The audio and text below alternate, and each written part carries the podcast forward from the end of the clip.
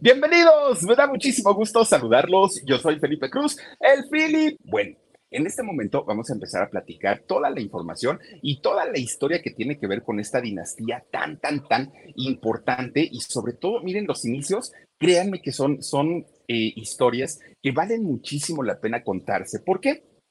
En México no, es la única dinastía, ¿no? Eh, hablando de, el ámbito artístico, podemos hablar desde una dinastía de doña Silvia Pinal, bueno, esta matriarca que ha dado cantidad y cantidad de estrellas al mundo del espectáculo. Los Bichir, claro, eh, Demian Bichir, de Bruno, Diceo, estos muchachos que también vienen de, una dinastía de, de, artistas desde hace muchos, muchos años. Está, por ejemplo, la familia Inclán. Oigan, desde Lupita Inclán, desde el, ¿cómo se llamaba este? Don Pilar, ¿se acuerdan del marihuano? Todos estos Inclán que a final de cuentas tienen todos relación, que si eh, Luis de Alba, que si este eh, Rafael Inclán, obviamente, Alfonso Sayas, el Borolas, todos ellos algo tienen que ver en algún momento. Están también por ahí los Aguilar, que bueno, ahora los Aguilar los traen en jaque. Oigan, es que son groserones, ¿eh? Pepe Aguilar, Ángela Aguilar, que es una niña tan linda que pareciera ser, ay Dios mío, que me pusieron ahí.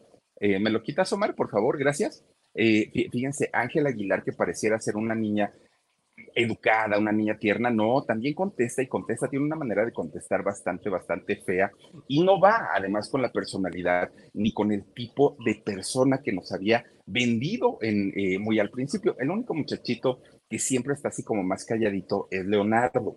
Leonardo se maneja en un perfil más bajo, pero creo que le ha beneficiado muchísimo más. Bueno, pues esta dinastía, quieran que no, tiene su importancia, ¿no? Y bastante en el mundo de la música. Pero también, pues están por ahí los derbés, que bueno, los derbés, pues, ahora sí que viendo a uno ya vimos a todos los derbés, ¿no? Son igualitos, igualitos todos ellos. Bueno, pues miren, hoy vamos a platicar de una dinastía que no tiene toda la fama que, tienen estas dinastías que les acabo de comentar, pero que sí tiene una importancia bastante, bastante grande en el mundo de la televisión y obviamente también en el mundo del cine. Bueno, quiero eh, decirles que esta dinastía pareciera que pesa sobre ellos una maldición, una maldición la cual ha llevado a que varios de sus integrantes no solamente mueran, sino además mueran en condiciones y en circunstancias bastante, bastante, muy extrañas. Bueno, ustedes recuerdan a Magda eh, Rodríguez, a la productora de hoy, que de la noche a la mañana,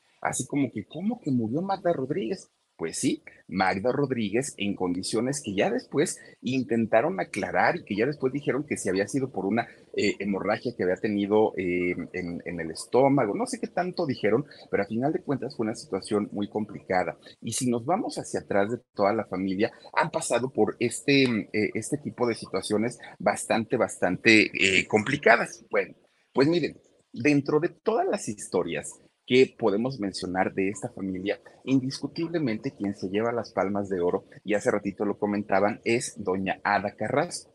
Doña Ada Carrasco que fue la segunda generación de artistas en esta familia, no fue la primera, pero resulta que doña Ada Carrasco la conocimos principalmente como la abuelita de Marimar, como Mamá Cruz, oigan, por cierto, era, era la esposa de Papá Pancho, ¿se acuerdan? Papá Pancho era eh, don Tito Guizar. Oigan que, por cierto, Hace ratito, fíjense que hay una cuenta de, Facebook en donde están anunciando, yo no sé si es cierto, no es cierto, y espero que no, pero eh, es un familiar de don Tito Guizar que están anunciando el fallecimiento de Tito Guizar Jr.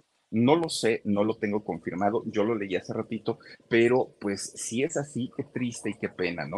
Eh, don Tito Guizar, este gran cantante, eh, además de todo, bueno, vivió una, una de cosas muy, muy, muy interesantes y resulta que ahora su hijo al parecer también ha fallecido. Eso es lo que se dice. Bueno, pues en esta telenovela de Marimar, doña Ada Carrasco hacía el... Ay, miren ahí, miren nomás qué bonita pareja de todo, aparte de todo, hacían, ¿no? Ellos. Bueno, pues miren, resulta que, ya les decía yo, doña Ada Carrasco, que la estamos viendo ahorita aquí en pantalla, no fue la primera generación de artistas, porque resulta que su mamá doña Ada, eh, Ada Navarrete, era la mamá de, Ada Carrasco, era una extraordinaria cantante, pero eh, imagínense ustedes que en México gran parte de, El logro de haber traído la ópera a México se debe a doña Ada Navarrete. Imagínense ustedes, Ada Navarrete Tepán era el Tapán, perdón, era el, nombre de, esta mujer, una cantante de ópera, una soprano, pero con una tesitura de voz tan aguda, pero tan aguda que dejaba de ver, era de las que rompían los cristales. De verdad, una voz impresionante la de esta mujer. Bueno, pues resulta que ella, eh, doña Ada Navarrete, mamá de Ada Carrasco, resulta que un día, siendo jovencita, conoce a un joven muy guapo, muy, muy, muy guapo. Y entonces, tanto Ada Navarrete como este muchacho que conoció venían de buena familia. siempre tuvieron dinero, ¿no? ¿no? No es que hayan venido de una familia de, de gente humilde, no, no, no, no. Y entonces cuando se conocieron, pues fue amor a primera vista. Fíjense que este muchacho de nombre Honorato Nemesio del Corazón de Jesús Carrasco Gómez, pues se enamora de doña Ada Navarrete, mamá de Ada Carrasco. Y entonces empiezan pues a, formar una familia. Tienen, tienen pues obviamente eh, que establecer su hogar, pero Ada Navarrete seguía con la intención de seguir cantando aún siendo casada. Ya siendo casada, pues la señora se tuvo que poner las pilas, cuidar a su marido, cuidar a don este señor Honorato, y bueno, hasta ahí pues todo bien, ¿no? Este señor Honorato, fíjense que era un ingeniero y posteriormente se convierte en empresario teatral, y la culpa de que se convirtiera en empresario teatral fue de doña Ada Navarrete. Bueno, pues resulta que esta familia eh, tiene a seis hijos, o tuvieron a seis hijos. Ena, Ada Eva, María Enriqueta, María Cristina, María del Pilar y Honorato Jr. Fueron los seis hijos que tuvieron estos, eh, este matrimonio. Resulta que en algún momento de la vida, fíjense que pierde la vida eh, una de, ellas, Ena. Esta muchachita pues no, no logra ¿no? Eh, pasar ni siquiera a la, a la edad joven y resulta que se quedan solamente cinco de los seis hijos que había tenido Ada Navarrete con este señor Honorato Nemesio. Bueno, pues resulta que eh, Ada comienza a tratar de traer la ópera a México, que no era común en aquellos años. Imagínense, ya, ya, ya, ya pasó mucho tiempo. Era yo creo que 1900 fácil, ¿no? Por, por aquella época. Y resulta que luchó muchísimo por traer la ópera, pero se enfrenta con un problema tremendo, tremendo. Ada y es que resulta que para aquellos años, las, famosas mujeres que se dedicaban a el mundo artístico eran las, ay, ¿cómo les decían, verdad? No, no les decían faranduleras, les decían, ay, no, tenían un nombre en, específico, pero les decían como las faranduleras, no eran artistas, algo eh, relacionado a eso les decían, y eran mal vistos eran muy, muy, muy mal, sobre todo a las mujeres. Los hombres, pues como sea, se las iban eh, perdonando, pero a las mujeres en realidad, pues les iba bastante, bastante mal. Ada, Ada Navarrete, venía de una familia muy grande, eran 12 hijos y ellos venían del de, estado de Yucatán, ¿no? De allá viene toda, toda la familia. Pero resulta que cuando llegan a, a la Ciudad de México, al Distrito Federal, se dan cuenta que si en provincia existía el machismo, en la Ciudad de México estaba peor todavía. Y entonces los papás le prohibían a, los, a las hijas dedicarse a todo lo que tuviera que ver con la farándula. No podían, ¿no? Porque pues era muy mal visto. Pero si la, la mujer era casada y se dedicaba a esto, bueno, a los maridos no los bajaban de ser unos tarugos, de ser unos, em, ¿cómo se llama esto? Eh, mandilones. Bueno, les iba muy mal a los señores. Entonces, Ada, Ada Navarrete, madre de, Ada Carrasco, pues sufría mucho porque ella quería realmente dedicarse a eso, tenía el talento para poder hacerlo, pero la limitaban muchísimo todo lo que eh, decían, ¿no? Y de, y de lo que se hablaba de la gente que se dedicaba pues al mundo del espectáculo o al mundo de la farándula. Bueno, pues resulta que por qué Ada Navarrete era tan, tan buena cantante si no estaba permitido en aquellos tiempos, pues resulta que los padres de ella eran amantes de la música, pero además amantes del piano, les encantaba. Y había una cuestión, las mujeres no podían dedicarse al espectáculo. Ahora, si eran personas de dinero, sí podían, pero solamente como recreación, es decir, como para entretener al marido, como para tocarle el piano a los hijos, cantarle a los hijitos, pero fuera de eso, olvídenlo dedicarse o, o ponerse a cantar en un teatro o en un lugar público, eso era muy, muy, muy mal visto. ¿Por qué? Porque decían, allá nada más los hombres van a morbocearlas y nada más les van a faltar el respeto, y en realidad, pues no, no, no estaba bien visto.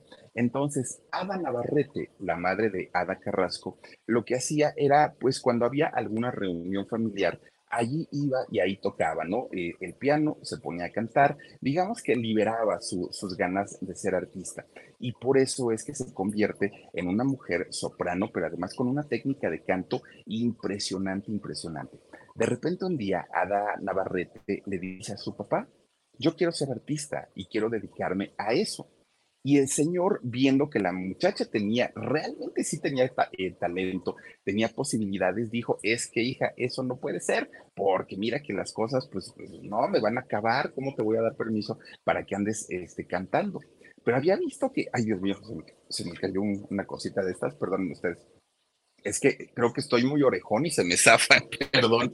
Oigan, pues resulta que eh, es, este señor sí le da permiso, pero con una condición que aprendiera y perfeccionara el, canto y eh, el aprender a tocar piano siempre y cuando no lo hiciera en público, solamente lo hiciera para su familia, en fiestas, en reuniones y párenle de contar. Ada Navarrete acepta. Y entonces, para aquel momento, se mudan del estado de Yucatán y se van a vivir a la ciudad de Puebla. Llegan a la ciudad de Puebla y se van a una hacienda, les digo que tenían su dinerito, se van a una hacienda muy cerquita de San Martín Texmelucan.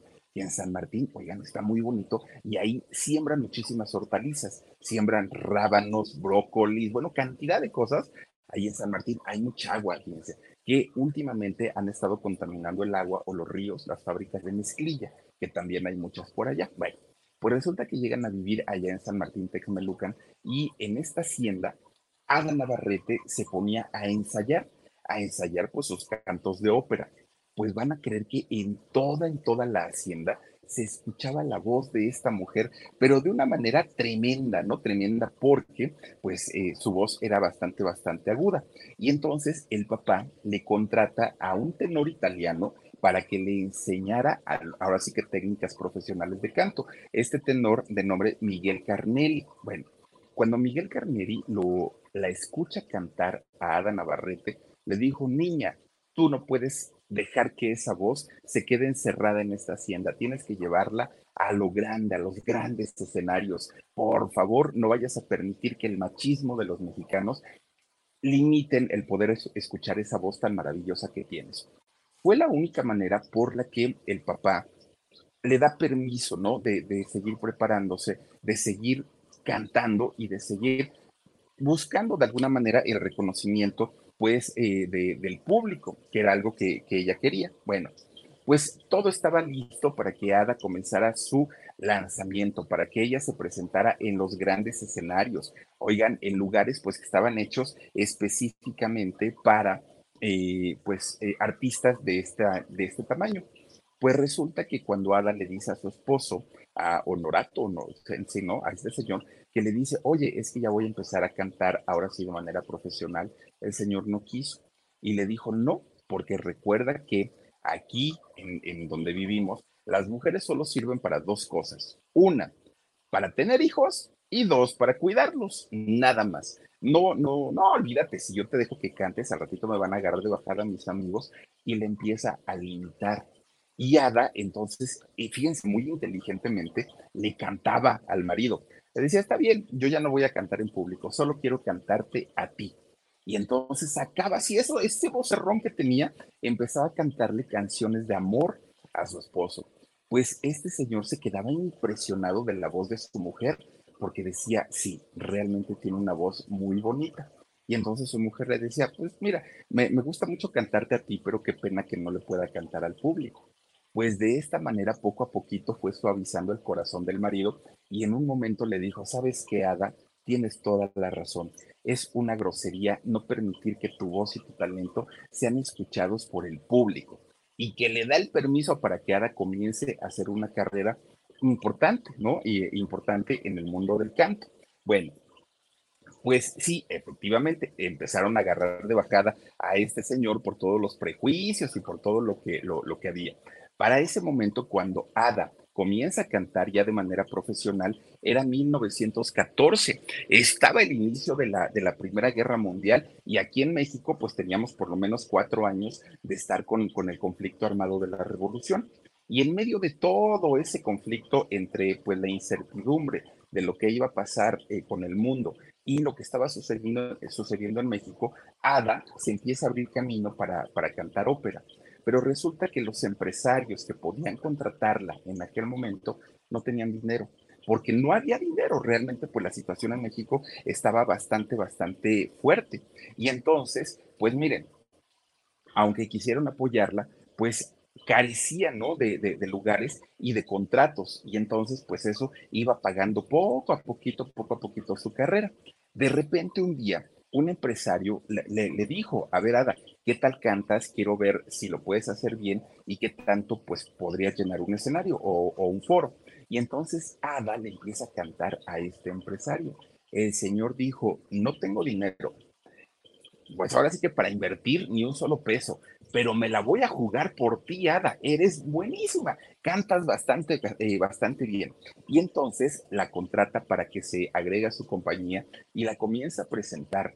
Ada empieza a cantar eh, óperas completas y miren, fue un exitazo, obviamente, criticada, sí, todo lo que quieran, pero a final de cuentas la señora logra hacerse de un hombre y logra comenzar a hacer una carrera muy, muy, muy importante. El esposo se tuvo que aguantar las burlas de todo el público durante mucho tiempo. Estuvo pues ahora sí aguantando esta situación, pero terminó el marido poniendo una, una compañía teatral, el marido, y le dijo al otro empresario, muchas gracias, ya me di cuenta que esto sí es un negocio, el, la artista es mía y me la llevo.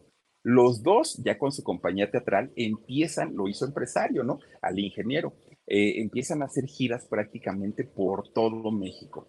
A veces llenaban, a veces no llenaban, y no era por falta de talento de Ada, era porque la situación económica del país, pues realmente no estaba bastante, bastante bien. Bueno, para aquel momento, este señor Honorato ya era fan de la ópera y era el fan número uno de Ada, fíjense, de Ada Navarrete, de su esposa. Bueno, pues siendo eh, el empresario, empieza a crecer el negocio y les empieza a ir económicamente bastante, bastante bien. Las giras se iban desde eh, eh, Tijuana hasta Quintana Roo, prácticamente recorriendo todo el país. Bueno, pues miren, Ada logra el reconocimiento que ninguna mujer había tenido en aquellos años, menos como cantante. Eso era imposible. Ella salía, y fíjense cómo salían, ¿no? Vestidas. Las chicas vestidas hasta acá no mostraban, bueno, ni los tobillos, y aún así, pues las veían mal porque decían, es que estas mujeres están exhibiendo y nada más vienen a que los hombres las morboseen y todo el rollo. Bueno, pues un día, fíjense que Ada es buscada por un hombre llamado Adolfo de la Huerta. Adolfo de la Huerta era cónsul en Nueva York, ¿no? Allá en Estados Unidos. Y entonces este señor, que posteriormente se convierte en presidente de México, ¿eh? Adolfo de la Huerta. Bueno, pues en este momento era cónsul de allá de, de, de Nueva York. La busca y le dice, oye, Ada, ya me enteré pues que siempre llenas los lugares, que cantas muy bonito.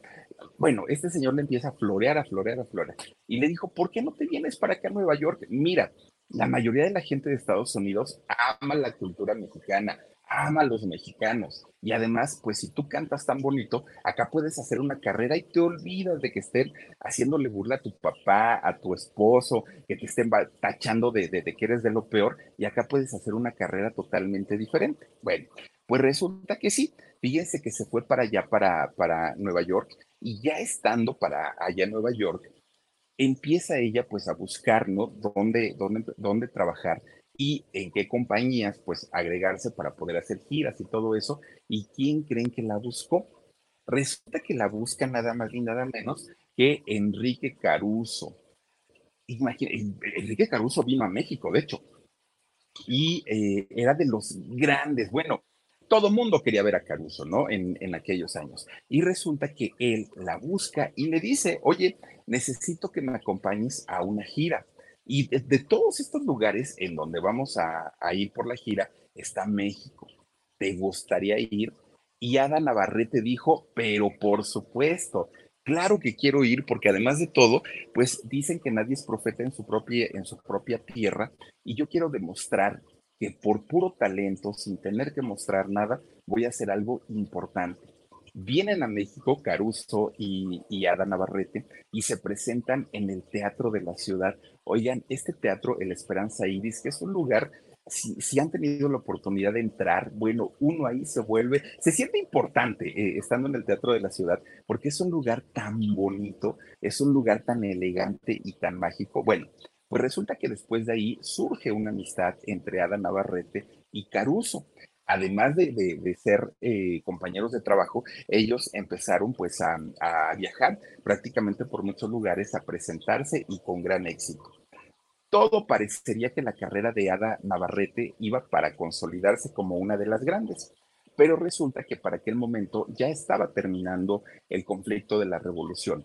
De la Revolución Mexicana. México estaba pues en plena reconstrucción. Ahora sí que venía el recuento de los daños, se iba a promulgar la Constitución de 1917. En fin, México tenía que, recoger los pedazos eh, que habían quedado y rearmarlos. Era una situación social, política y económica muy difícil en, México. Y entonces hace que eh, el país entre en una crisis tremenda, tremenda, tremenda. Y entonces, aunque querían los mexicanos, ahora sí, los empresarios mexicanos querían eh, contratarla para, para, llevar su show a diferentes partes de México, no había dinero. Ahora sí, en serio, no había dinero. Y Ada Navarrete tiene que sentarse en su casa a esperar a que le llamaran para eh, que fuera a cantar en algún lugar y mientras cuidó de su esposo y cuidó eh, de, sus hijos. Ya no le quedó de otra, ¿no? Dijo, bueno, pues, pues, ya ni modo.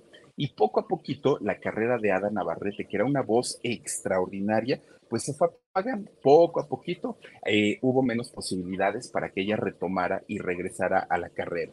Bueno, pues Adam quiso ir eh, a Europa, quiso ir a Nueva York nuevamente, pero ya sin el apoyo de los empresarios ya no se podía. Le salía bastante, bastante caro el vestuario, los músicos, era una inversión enorme y ya no lo pudo hacer. Bueno, pues miren, Ada eh, Navarrete, a final de cuentas, vive otra experiencia bastante, bastante fuerte que fue la muerte de otra de sus hijas, María Cristina, y con eso cae en una depresión y prácticamente se olvida del tema. Bueno, estaba muy, muy, muy deprimida, le costó mucho trabajo reponerse y pues hasta ahí tuvo una carrera realmente corta, pero muy productiva, mucho, mucho, muy, muy productiva. Bueno, pues resulta que de los cinco, bueno, ahora cuatro hijos, ¿no?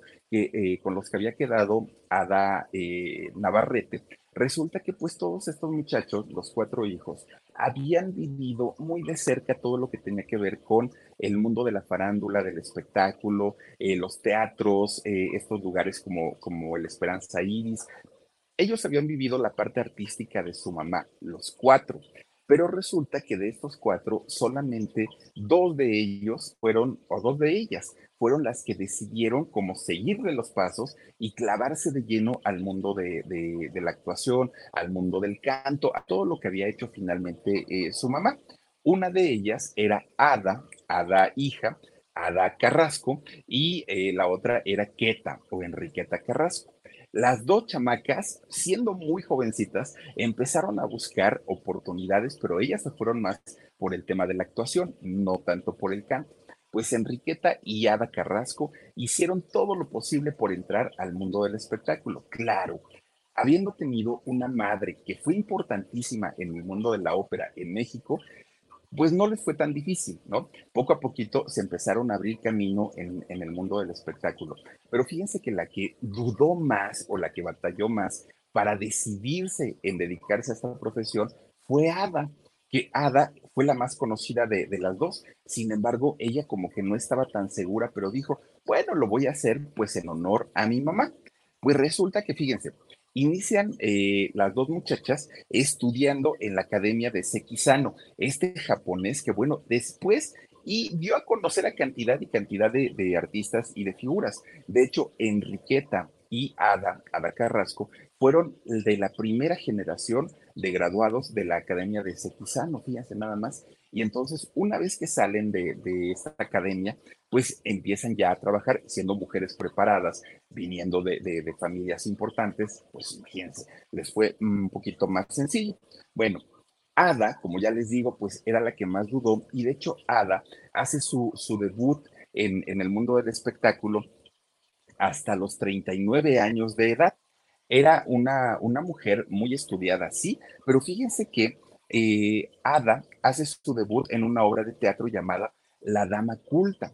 A partir de ese momento, la carrera de Ada Carrasco comienza a tener cierta importancia. Lo extraño y lo raro es que no, no empezó su carrera siendo una mujer jovencita.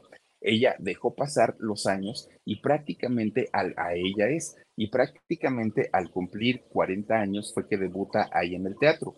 Le tocó hacer a Ada Carrasco eh, películas del cine, de la época de oro del cine mexicano también. Hizo de hecho películas prácticamente desde la época de oro del cine mexicano hasta los años 90. Y también lo hacía en conjunto con su hermana Enriqueta. De hecho, las dos eh, llegaron a trabajar juntas, hicieron películas juntas Enriqueta y Ada Carrasco. Bueno, pues resulta que en una de esas, Ada Carrasco se casa, se casa y tuvo una sola hija, Magdalena Doria Carrasco. Y esta única hija que tuvo, pues miren, no la limitaba porque solo fue una y entonces Ada siguió trabajando. No permitió que, el matrimonio o la hija pues le detuvieran su carrera como, como, actriz y entonces Ada siguió trabajando, ¿no? Al, paso del tiempo, mm, eh, Magdalena o Malena, como también se le conoció, fíjense que eh, Malena Doria se convierte también en actriz y en una actriz importante. Malena Doria hizo también eh, películas de los años 70, 80 y 90. Y fue una mujer que sí, nunca fue eh, protagonista, ¿no? Pero a final de cuentas sí fue una mujer importante durante tres décadas en el cine de México. Bueno, de hecho, ¿saben? Eh, es, esta mujer, Malena, Malena este, Doria, sale en la película esta de la mujer de Benjamín, ahí sale y, tiene una, una este, participación. De hecho, la participación que ella tiene es que se enamora del párroco de, la iglesia, fíjense nada más. También hizo por ahí la eh, una película que fue la de las Poquianchis, también sale y que esa película fue multipremiada, ¿eh? la película de las Poquianchis, hizo varias, ¿no? Eh, varias películas. Bueno, pues Malena, al pasar el tiempo, se casa con eh, el actor Jorge del Campo y tuvieron tres hijos, fíjense nada más, eh, tanto Jorge Jr., Magdalena y Andrea. Ahora sí, ya digo, nos vamos acercando a las que sí conocemos o a las que ya son de esta generación. Estas tres, eh, estos tres hijos, tanto Jorge como, como Magdalena y Andrea, bueno, también entraron de lleno pues al mundo del espectáculo.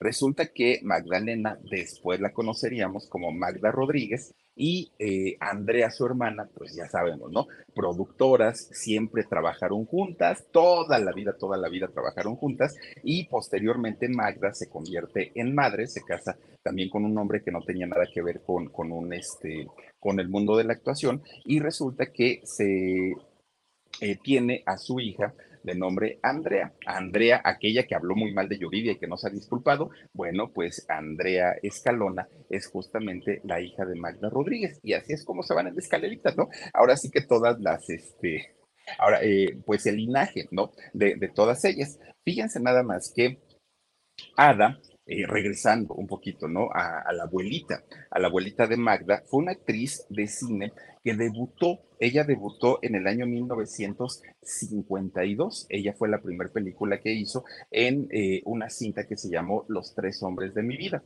Ada Carrasco. Bueno, después de allí hizo varias películas, hizo Nazarín, que Nazarín eh, es una película, si no estoy mal, corríjanme por favor, que la hizo este, el productor español, productor y director español Luis Buñuel. Bueno, pues resulta que Nazarín, Manicomio, El Tesoro de Chucho del Roto, El Buen Ladrón, hizo varias películas, ¿eh? Ada Carrasco, varias, varias, varias. Incluso también Doña Ada tuvo una participación por ahí en la película multipremiada como Agua para Chocolate. Miren, ahí está justamente la película de, de Nazarín. Bueno, pues posteriormente, cuando a la mayoría, la gran mayoría de los actores que hicieron buen cine, que estuvieron en la época de oro del cine mexicano, se les acabó esta época, ya no tenían tanto trabajo, las obras de teatro que son muy cansadas, pues normalmente los actores de, de edad ya no buscan estar porque son ensayos, porque es trabajo todos los días y para ellos es más cómodo de pronto hacer una telenovela de nueve meses, estar en un foro, pero descansar, después se pueden descansar uno o dos añitos. Pues resulta que cuando Ada Carrasco entra a la edad adulta, se le acaba ya el, la época de oro del cine mexicano, incluso todavía hizo cine hasta los 90, pero cada vez la llamaban menos. Fue cuando eh, decide hacer televisión. Y fíjese que doña Ada Carrasco estuvo presente prácticamente en 60 telenovelas. No fueron poquitas, fueron muchísimas, muchísimas. Entre ellas, fíjense, estuvo en Los ricos también lloran, estuvo por ahí en Viviana enamorada, estuvo en Rosa Salvaje. Bueno, estuvo en cantidad y cantidad de telenovelas y gracias a esto el trabajito nunca le faltó, nunca, nunca, nunca. Y además de todo, ella, a pesar de ser una mujer ya grande, pues tampoco es que haya eh, dicho, ay, no, porque ya me duelen los pies. Ay, no, la señora era muy, muy, muy, muy, trabajadora. De hecho, ella, junto con su hermana Enriqueta, siempre decían, nosotros no queremos ser protagonistas, ¿eh? A nosotros con que nos den trabajo, con que nunca nos falte la chamba, con eso ya tenemos, ¿no? Enriqueta y Ada, ellas decían solamente eso. Y fíjense que cuando, de hecho, cuando muere doña Sara García en el año 1980, resulta que doña Queta, doña Queta eh, Carrasco, es quien suple o quien queda en el papel de la abuelita de, México, ¿no? Y ella salía prácticamente en todas las telenovelas siendo la abuelita, en todas, en todas, en todas. Ella, eh, doña Queta, fue la que eh, reemplazó prácticamente en la televisión a doña Sarita García y doña Ada Carrasco ya siendo muy grande, yo creo que ya rondaba los 80 años, doña Ada Carrasco cuando la buscan en los años 90 para que se integrara a la telenovela Marimar. Y en esta telenovela, oigan, si, si han tenido la oportunidad de verla, es una, una mujer, una señora adulta, que de verdad sí, sí da como esta imagen de la abuelita de la gran mayoría de nosotros, ¿no? Una mujer comprensiva, una mujer que daba todo por su, por su hija o por su nieta. Yo creo que conquistó este personaje de Mama Cruz a la gran mayoría de los mexicanos. Fíjense, cuando, cuando se, se hace el guion el libreto para esta telenovela de Marimar, los abuelitos de Talía estaban, o sí, los abuelitos de Marimar, estaban contemplados para que estuvieran hasta el final de la novela. Así estaba escrita la, el guion. Pero resulta que doña Ada Carrasco comienza a tener complicaciones de salud y ya no hallaban qué hacer, ¿no? Los productores, porque decían, caramba, no podemos forzarla a seguir trabajando por su edad. Vaya a pasarle algo, ¿qué hacemos? ¿Qué hacemos? Pues se les ocurre la grandiosa idea de hacer, eh, pues, que, mueren los abuelitos y que mueren quemados ahí en el jacal de, de, Marimar. Miren, esa, esa escena y los gritos de doña Ada Carrasco gritándole, Pancho, que le gritaba, a la, a la gran mayoría del público no le gustó. Y no le gustó porque los abuelitos eran tan buenos que no se merecían una muerte de ese tamaño. Bueno, Chantal Andere, que fue la que manda a quemar, que era el papel de Angélica, la que manda a quemar el, el jacal, oigan, le empezaron con un bullying terrible porque la gente no soportó la idea de que esta mujer eh, en, la telenovela, Angélica, hubiera mandado quemar el, el jacal de los abuelitos. Pues le empezaron a tirar tanto, tanto, tanto, tanto, que le hicieron literalmente que un día Chantal fuera a ver a los, a, tanto a la Carrasco como a Don Tito Guizar y les dijera, por favor, perdónenme, y se pone a llorar, se pone de rodillas, perdónenme, yo no los quería matar, yo no los quería quemar y todo. Los abuelitos se morían de la risa porque decían, ay, hija, pues si fue de mentiritas, no te la creas, pero tanto y tanto y tanto que le estuvieron, o sea, el público que le escribía cartas, que le mandaba mensajes, que por donde pasaba le ponían letreros, asesina, y aparte porque ya había mandado a sacar del, lodo la pulsera Marimar, pues fíjense nada más, le fue tan, tan, tan, tan mal que terminó pidiéndole disculpas, ¿no? A, los abuelitos. Bueno, pues hasta ahí queda esto, pero fíjense, los abuelitos dijeron, ay, no, tú no te preocupes, mija, ya total, ni nos pasó nada. Pero fíjense nada más que aunque ahí llegó la participación de los abuelitos en la telenovela, en la vida real el drama estaba siendo peor, peor todavía. ¿Y por qué? Porque este, e, este capítulo en, en, el, digamos, en el tiempo en el que se transmitió la telenovela. La telenovela por primera vez fue un 5 de abril de 1994. Resulta que ese día, 5 de abril, nosotros como público pudimos ver en televisión la muerte de los abuelitos de Marimar, en donde fueron quemados por el personaje de, Chantal Andere. Lo increíble, lo triste y lo desafortunado es que ese mismo día la familia de Ada Carrasco la estaba velando, la estaban velando en la vida real, así tal cual. ¿Qué era lo que había pasado? Pues lo, la noticia en ese momento fue muy simple. Lo único que dijeron, le dio un paro cardíaco fulminante, tenía 81 años la señora y murió. Eso fue todo lo que dijeron, muy simple. O sea, no, no, no hubo mayor explicación, simplemente la señora murió y hasta ahí quedó. Bueno, nadie preguntó más, era una señora de la, de, la tercera edad, ah, de, de, cierta manera, pues sí era creíble esta historia, pero fíjense nada más, las cosas con el tiempo ahora sí que van saliendo y se van eh, descubriendo. Doña Ara tenía 81 años, sí, era una mujer adulta también. Eh, de hecho, ella muere, eh, sus restos son llevados al nicho familiar que tienen por allá por, por Villas del Carbón, que de hecho también ahí llevaron a, a Magda Rodríguez cuando, cuando ella muere. Bueno, pues esta mujer que para ese momento, ya les digo, había hecho cerca de 60 telenovelas, tenía 42 años de carrera y pues al día de hoy que ya han pasado 28, 29 años más o menos de la muerte de, de, de Doña Carrasco, pues la gente decía, bueno, pues murió dentro de lo normal y pues nada más decían que en paz descanse. Bueno, hoy tendría 111 años Doña Ada Carrasco. Pero yo recuerdo, fíjense, y, nos dimos a la tarea de buscar por ahí una, una revista de TV Notas en donde Magda Rodríguez dio una entrevista después de la muerte de su mamá. Y en esta eh, entrevista que Magda, que, Magda dio, Magda la nieta, ¿no? Magda Rodríguez la dio, dijo, ay, perdón, perdón, eh, dijo Magda Rodríguez que su, su abuelita había padecido cáncer y era algo que hasta ese momento nadie conocía. Y Magda dijo, sí, por eso murió mi abuelita. Bueno, para aquellos momentos, cuando todavía dio esa entrevista, Magda Rodríguez, todavía estaba viva doña Enriqueta, doña Queta este, Carrasco. Bueno, pues resulta que pasa el tiempo y fíjense, eh, doña Queta muere en el año 1996. Nada más, chequense, había pasado poquito tiempo de que había muerto su, su hermana Ada. Todo fue como, como en cadenita.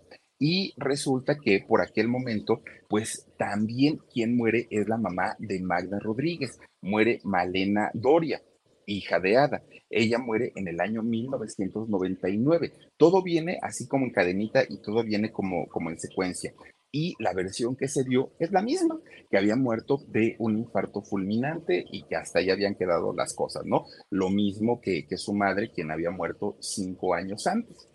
Pues hasta ahí igual decimos, bueno, pues ahora sí que qué desafortunados acontecimientos, pero pues así se dieron las cosas.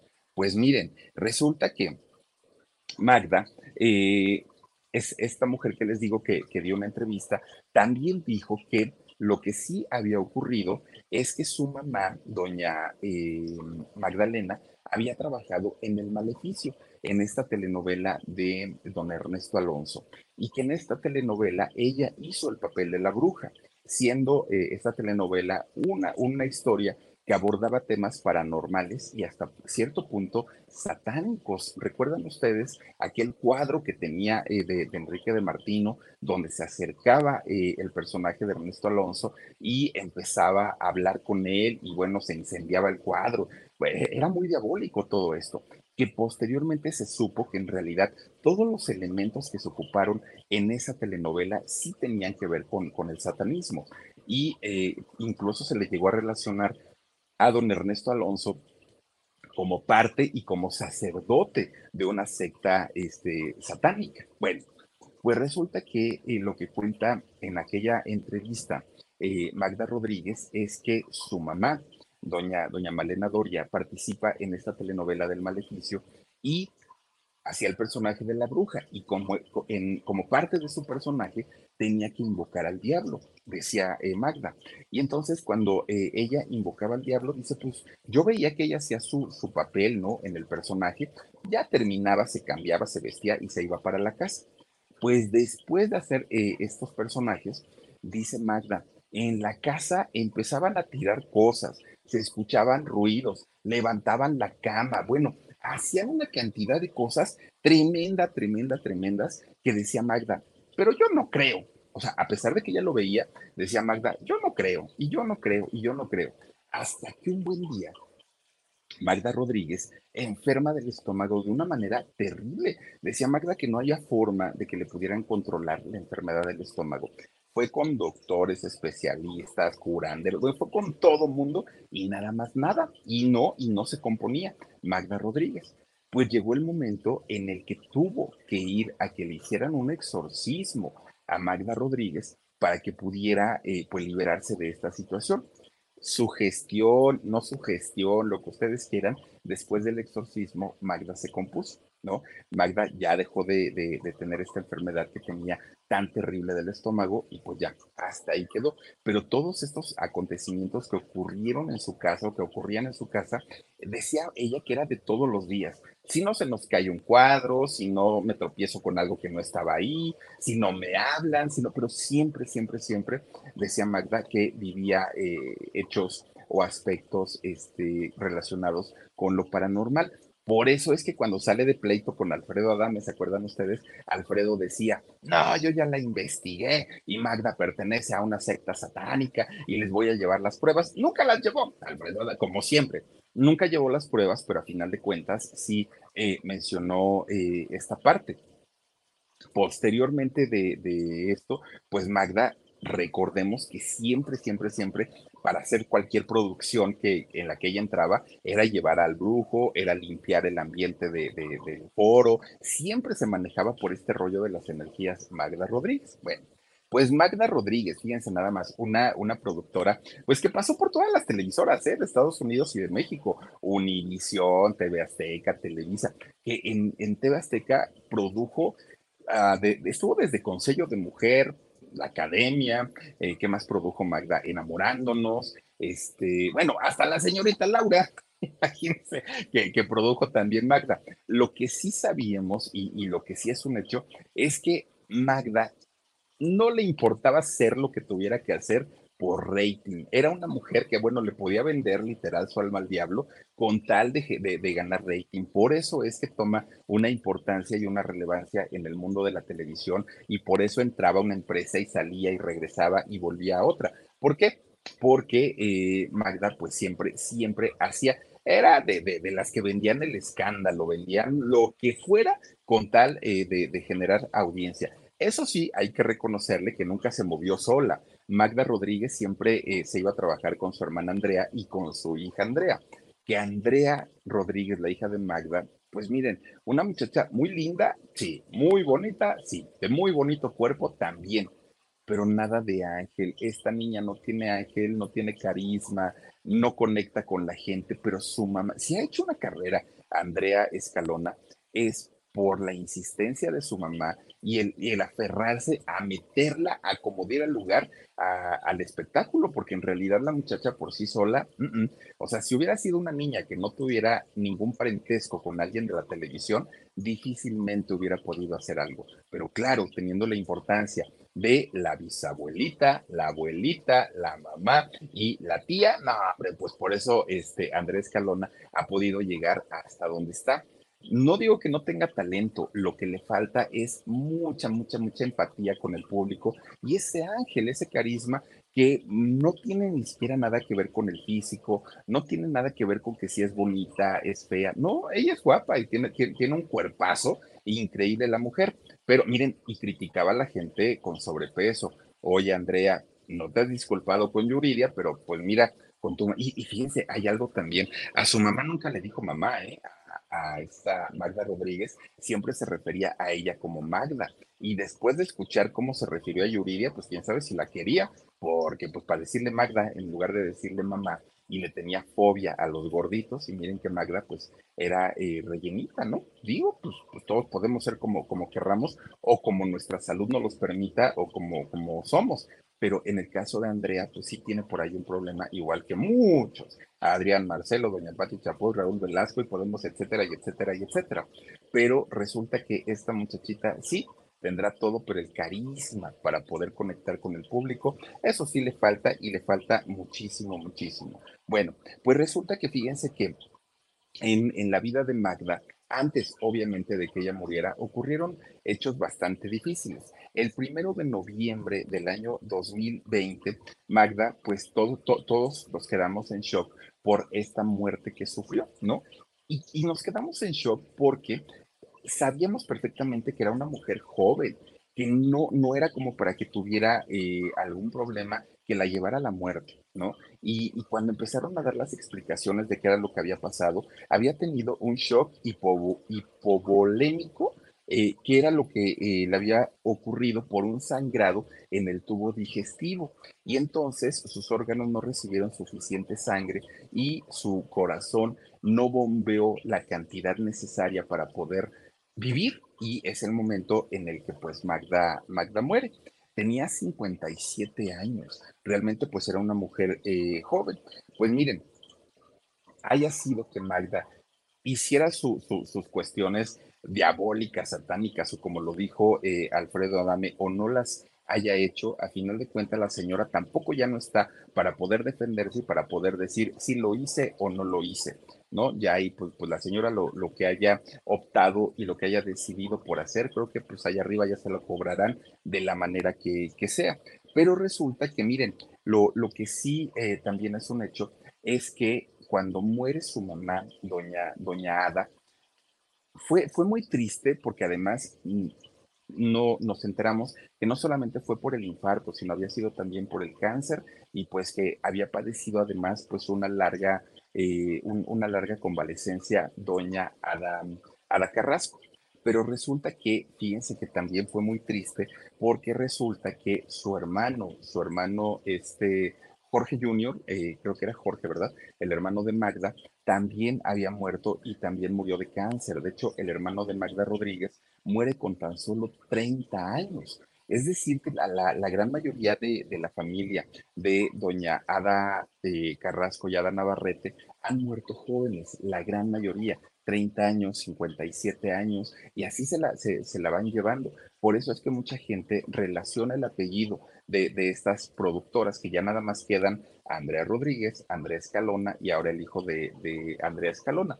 Tres personas nada más de esta dinastía, pero relacionan mucho a, eh, pues que no son precisamente personas que hagan bien a la vida, es decir, que llegan a hacer lo que sea con tal de generar y de ganar rating, y que por eso, pues es que la, misma vida, pues lo, los castiga, ¿no? Y el hecho de haber llevado a Magda Rodríguez a haber tenido que hacerse un exorcismo, oigan, pues ya estamos hablando de niveles muy, muy, muy altos, seguramente ella sentía pues que ya no la libraba y por eso es que se lo hicieron. Entonces, pues este hermano que eh, muere de, cáncer y que muere a los 30 años, pues forma parte de alguna manera de esta supuesta maldición que pesa en, en, la familia y que no es de ahora, que pesa prácticamente desde hace mucho tiempo. Ya les digo, las únicas que quedan ahora pues con, con vida son las dos Andreas y ahora pues el pequeñito de Andrés Calona y párenle de contar lo que había sido una dinastía bastante importante, una dinastía con mucho talento, pues llegó prácticamente a la decadencia, porque de haber hecho, imagínense, de haber traído prácticamente la ópera a México, a convertirse de la nada, pues en, en una productora que hace hasta lo imposible por generar rating, por generar audiencia, pues como que pues ahí las cosas no están como que muy, muy padres, pero pues bueno, eso es lo que ha pasado con la familia Doria, la familia Escalona, la familia este, Navarrete, la familia Carrasco, pues a final de cuentas todas ellas conforman esta dinastía de mujeres emprendedoras y muy trabajadoras, eso sí hay que decirlo, unas más que otras, unas más talentosas que otras, unas más inteligentes que otras, pero a final de cuentas una familia que se dedica al, mundo del entretenimiento y que sí, son muy importantes y el apellido es muy respetado, además de todo también en el medio. Pero bueno, pues ahí está la historia es, eso que, contó Magda de, lo del maleficio está, está fuerte, está duro, no es cualquier cosa. Y ya les digo, años después salieron las historias que los nombres, los rituales que se hacían en esa telenovela, mucho tenían que ver con la realidad, que no eran de fantasía, que en realidad sí se hacían estos rituales y que de ahí también venía el gran éxito de la telenovela del maleficio. Fíjense nada más lo que son las cosas. Oiga, pues hasta aquí la historia con eh, esta familia, esta dinastía, y ahora por lo pronto saludaremos a quienes están conectados con nosotros en este fin de semana. Oigan, dice Mauricio Rebolloso, de acuerdo contigo, Philip, la Andrea es lo que dice, la Andrea es lo que es por la madre. Pues sí, pues sí, porque en realidad si tú dijeras, ay, es una niña linda, tierna, talentosa, carismática, pero no, no, no, mucho carisma sí le hace falta a Andrés Calona. Dice Leticia Reyes, yo también te quiero mucho, todo cae del cielo. Ay, andan ahí en el chisme, muchachas, eso me parece muy bien. Marina Molina dice, todo cae del cielo, buenas noches. Hoy, hoy, es tendencia, todo cae del cielo. Marta eh, Castañeda dice, ay, Philip, qué ay, no, hombre, muchísimas gracias, Marta. Noemí Pérez Arellano dice, Andrea con el embarazo está subiendo y va a ver quién la quiere, y va a ver quién la critique pues sí, oigan, pues es que dicen por ahí, el que se lleva se aguanta, ¿no? Y, Andrea, miren, cinturita así toda la vida. Ahora hay que ver cómo queda después del embarazo. No, y como que le digo, pues, pues, cada quien, pero tampoco se vale estar criticando. Y pues a una Yuridia que aparte ya la habían dado con todo, ¿no? La, ya para qué lo decimos. Carmen Valenzuela, muchísimas gracias. Dice, hola Philip, me gusta mucho verte, saluditos desde Chicago. Te quiero mucho, gracias. Yo también te quiero mucho, mi querida Gali Valenzuela. Besos para ti. Gracias también por aquí a Por Amor a Fendi, Lisbeth Bautista. Muchísimas gracias. Dice Philip, tiene días, a ver, espérate, Philip, tiene días mandando donativos a Enshock para que saluden a, Fendi. Ya está, ay, no es cierto, ya está en su última etapa. Estuvo en el hospital y ya solo le quedan días. Mándale un saludito a mi Fendi, por favor. Ay, Dios mío, Lisbeth, no me digas eso. Fíjense que nosotros, eh, bueno, eh, Lisbeth estuvo con nosotros acompañándonos en un curso Aprender a ser youtuber. Y resulta que abrió un canal que se llama justamente Por Amor a Fendi. Y este canal, canal de YouTube, ella no lo monetiza para ella, no, no es un beneficio personal, lo monetiza porque Fendi es una perrita que tiene cáncer. Y, Lisbeth la quiere tanto, la adora a, a su perrita. Y abrió este, este canal para poder generar algo de ingresos y poder ayudar a su perrita y ayudar a otros perritos que están pasando por la misma situación. Ay, Lisberia, ahorita que me, que me dices eso, te lo juro que hasta se me secó la boca, porque ese día del curso no, nos enseñó eh, a través de, su cámara a Fendi y una, y una perrita con, una, con unos ojos y una nobleza. ¿Saben, ¿saben los ojos de Fendi? Son como de gratitud, son como de, agradecimiento, no eran de dolor. Yo por lo menos no percibí eso en, tu cachorrita. Yo, yo lo que vi es que era más bien como ojos de agradecimiento, como de mucha ternura y tanto, tanto Jorgito como yo que estábamos conectados ahí, estuvimos de acuerdo, incluso lo platicamos después, esa, esa perrita, a pesar de su estado de salud, debe ser la más feliz del mundo porque se nota el cariño de, de Lisbeth hacia Fendi. Y ahorita que me dices que, ah, Lisbeth. Mandamos besos para, para Fendi, para ti. Y, yo creo que si algo te tiene que agradecer Fendi es el, cariño que le, que le has dado durante todo ese tiempo. Muchas veces vemos un perrito enfermo y a veces la gente lo patea. Muchas veces ven un perrito que lo recién atropellan y el carro se regresa para echarle, eh, acabarlo de rematar. Y cuando hay una persona, una sola persona que valora a los animalitos, que los quiere y los respeta, ya, con eso ya. Con, con, eso dice uno, ojalá más personas existieran en el mundo así y viviríamos otra realidad. Fendi, el tiempo que estés con nosotros, disfrútalo. Y cuando no, pues cuídanos desde allá arriba, ¿no? Desde la luna nos decía mi abuelita que, lo, que los animalitos iban a la luna. Entonces, desde la luna, mi querida Fendi, el día que eso suceda, ojalá falte mucho tiempo, pero el día que eso suceda desde allá, pues acuérdate de nosotros, ¿no? Pásanos el río, porfa. Oigan, saluditos, este, mi querida eh, Lisbeth también. Eh, Mimina, no, Min, Mimina, Mimina.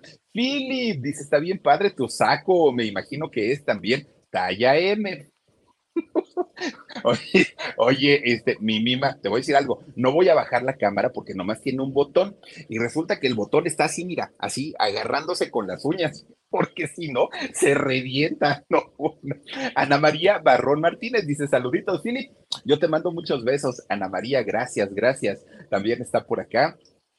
Alex dice, cuando Magda entró a Televisa a producir hoy, decía que ya podía irse al haber cumplido su sueño. Más bien su alma ya presentía que, está, que, esta podía, que esto podía suceder. ¿Crees, Alex? Sí lo dijo, yo me acuerdo. Ahorita que lo comentas, sí es cierto. Dijo, ya me puedo ir tranquila porque ya cumplí mi sueño, era el de estar en hoy. Pues no lo dudes, ¿eh? No lo dudes. Verónica Ramírez dice, buenas noches, Philip. Saludos, mi querida Vero. Muchísimas gracias por estar aquí. Margarita Rodríguez Rodríguez dice, qué miedo, Philip. Mejor no nombrar al innombrable, malas vibras. Ay, sí, Dios mío. Eh, ¿Cómo es? Este, Cruz, Cruz, que se vaya al diablo y venga Jesús. Más vale, más vale. Sí, es cierto. Dice también por acá Diana García, Philip, saluditos desde Ventura, California. Mándame un meneito y besos. Ay, Dios mío, déjame desabroche porque si no. Espérate, no se rían ustedes, ¿sí? Por favor. Ahí te va el meneito, mira, así sí puedo. Es que mira, si, si lo intento, mira, me voy a cerrar el, el saquito este y fíjate, fíjate lo que va a pasar. Mira, no puedo ir, ¿eh? Hasta acá subo, no. No, no, no, pues mejor abierto. Dice Sandra Leticia, Philip, aquí ya presente con mi corazón. Gracias, Sandrita Leticia, yo te mando muchísimos besos. Dios mío, esto cómo se me zafa. Gracias también por aquí a mm, mm, Marta Castañeda, dice, ay, Philip, es la primera vez que te escribo saluditos desde San Diego. Me chivian, hombre, ahora sí, ahora sí, voy a salir bien chiviado, no me hagan eso, por favor. Es que uno se acostumbra a que le digan que está feo, en serio, en serio. Y de repente un día cuando dicen lo contrario, Dice uno, ay, no, se siente raro, se siente como, como extraño. Alicia Robledo dice, qué dulce que eres. Un beso y un abrazo. Alicia, muchísimas gracias. Y a todas y a todos ustedes que esta noche nos han hecho el enorme favor de acompañarnos. Gracias de verdad. Les deseo que pasen un bonito fin de semana. Recuerden que mañana tenemos algunas cosas que se nos quedaron pendientes de la información de los cinco eh, personajes que hablamos en la semana. Entonces, pues hacemos como un recuento y les cuento datos adicionales en nuestro video, que el, de mañana sí es grabado. ¿eh? ahora sí que no les voy a decir, ay, no vamos en vivo. No, porque sí lo ocupo para descansar, la verdad es que sí. Y también acá los muchachos se nos cansan. Entonces, el sabadito descansamos porque el domingo hay alarido a las nueve de la noche. Pero sí les dejamos un videito grabado. Ojalá nos apoyen viéndolo y también regalándonos su like y también escuchándonos a través de nuestro podcast. Cuídense mucho, descansen rico, pásenla bonito el domingo 9 de la noche en el alarido y mañana en la noche sí, ya les ponemos el video. Cuídense mucho, besotes, adiós.